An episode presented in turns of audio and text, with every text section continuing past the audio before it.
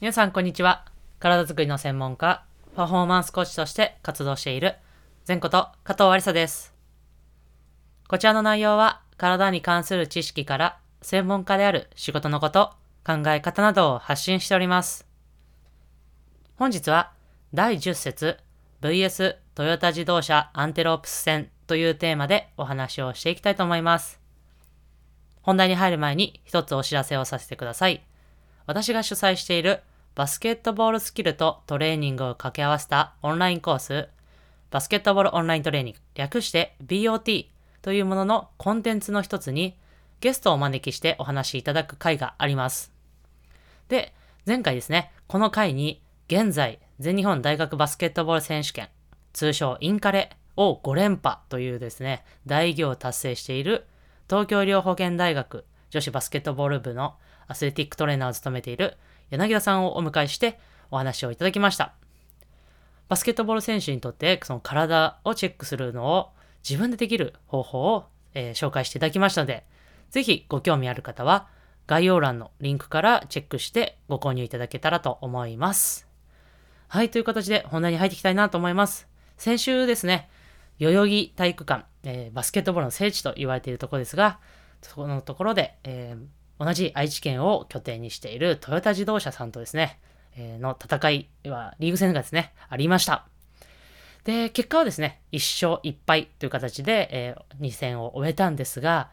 まあ、この内容をですね、ちょっと私のもう個人的な、本当に個人的な解あの見解で、えー解説をしていきたいなと思います。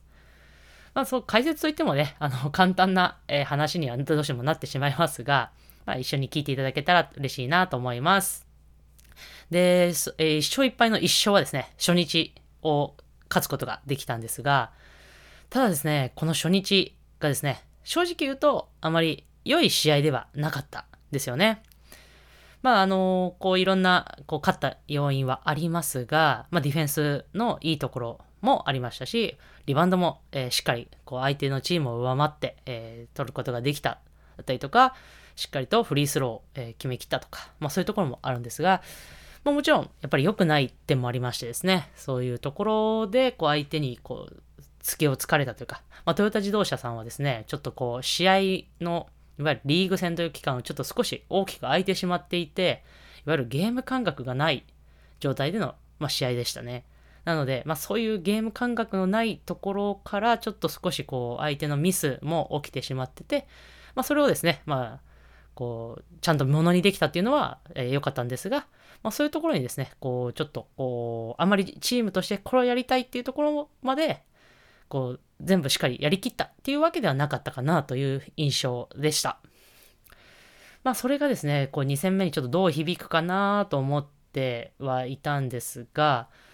で、2戦目ですね。で、まあ、迎えたんですが、1クォーター、要は1ピリ、ま、のところですね、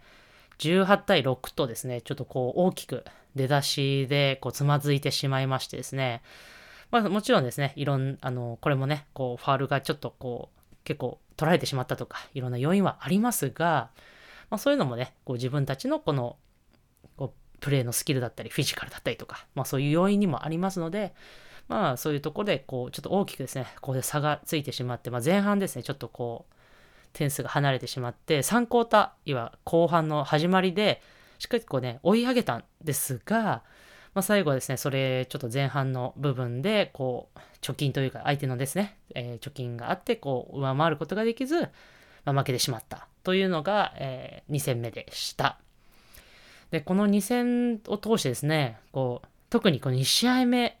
にですね、ちょっと、まあ、1試合目も、えーあったんですが、ちょっとですね、この怪我の選手、まあ、要は、あの、うち、私たちのチームだけではなくて、他のチームの選手もそうなんですが、が何件か起きてしまっていて、まあ、そういうやっぱり中断期間だったりとか、まあ、そういうところの部分だったりとかからの、こう、試合とか、まあ、パフォーマンスの、こう、出すっていうのは少し難しさを、特にですね、こう、1ヶ月半、そして、まあ、空いたっていうのは過去にもあったと思うんですが、こう、なかなかこのコロナでね、こう、いろいろ制限がある中での1ヶ月半っていうのはやっぱりなんか少し違ったものがあったんだなっていうの方が、えー感じています。